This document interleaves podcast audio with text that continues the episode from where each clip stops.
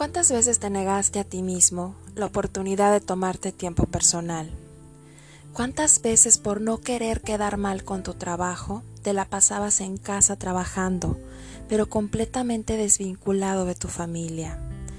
¿Cuántos proyectos profesionales exigían más de tu tiempo personal, provocando que tuvieras que estar lejos de la familia?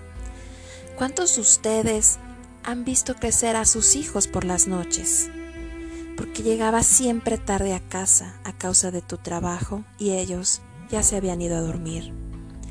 ¿Cuántos de ustedes consideraban tan simple el trabajo de las personas que trabajan en los centros comerciales, los choferes de carga, de autobuses, taxis, mercados, campesinos? Y hoy más que nunca necesitas de ellos. ¿Cuándo fue la última vez que te tomaste un tiempo de silencio para aclarar tu mente del inmenso mar de tus preocupaciones? Ahora que tienes que trabajar desde el encierro de tu casa, lejos de la libertad que te permitía olvidar todos tus problemas, ¿cómo vas con la gestión de todos tus pendientes y miedos? A lo largo de la historia de la humanidad han sucedido diversos eventos que han marcado un final y un nuevo comienzo. La historia ha sido testigo de innumerables momentos que han probado la supervivencia del ser humano. Hoy quiero compartir contigo las cinco lecciones que nos ha enseñado el COVID-19.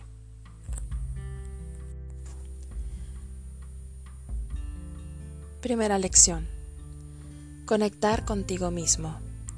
El hecho de tener que trabajar desde casa, si es así en, en tu caso, Permite que organices mejor tu tiempo, tus entregables de trabajo, dar lugar a cada actividad, no hay a quien acusar por los errores del día a día.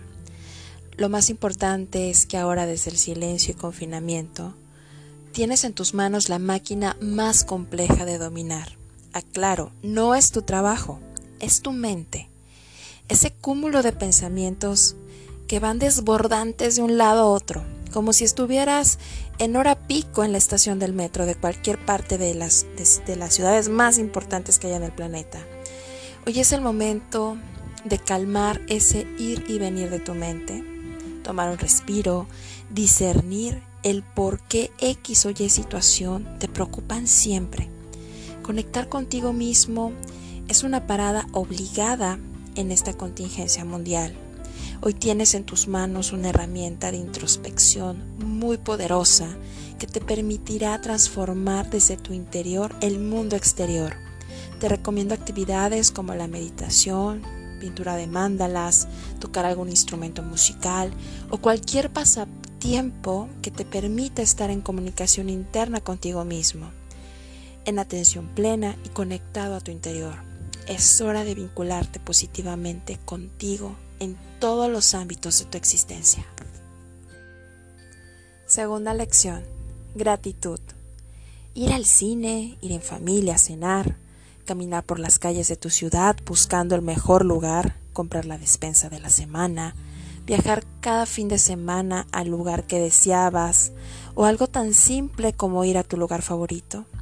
Antes de la alerta por pandemia, esas acciones podrían parecer tan rutinarias, sin embargo, hoy para muchos seres humanos es un lujo que no podemos realizar en este momento. ¿Cuántas actividades que antes hacías ahora ya no es posible? Todo lo anterior es una magnífica oportunidad para apreciar y valorar que este tiempo es de oportunidad para poder encontrar gratitud en todo lo que te rodea. Que cada día descubras algo nuevo por qué agradecer. Tercera lección. Conectar con tus seres queridos. En una época tan tecnológica, las relaciones personales de forma presencial son segunda opción.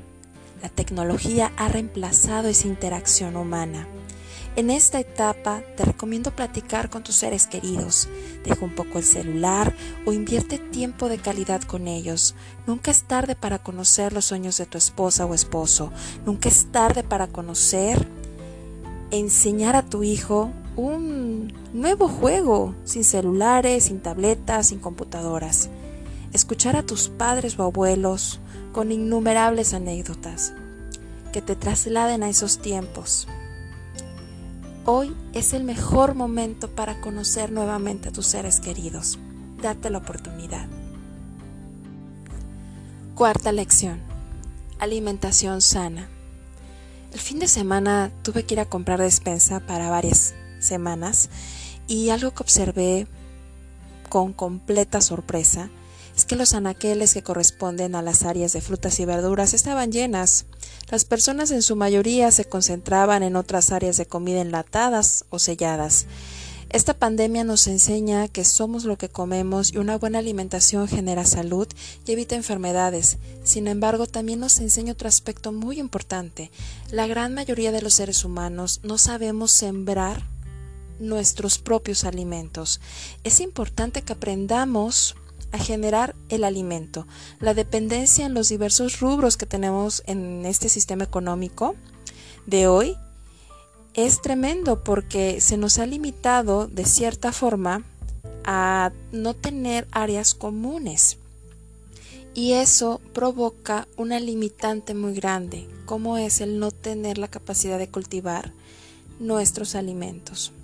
Entonces yo te invito a que ese tiempo sea también una oportunidad para poder investigar, poder aplicar este tipo de, de temas sobre todo en el tema de alimentación, y que tú en conjunto con tu familia puedan ir creando formas inteligentes y sencillas de cultivar sus propios alimentos.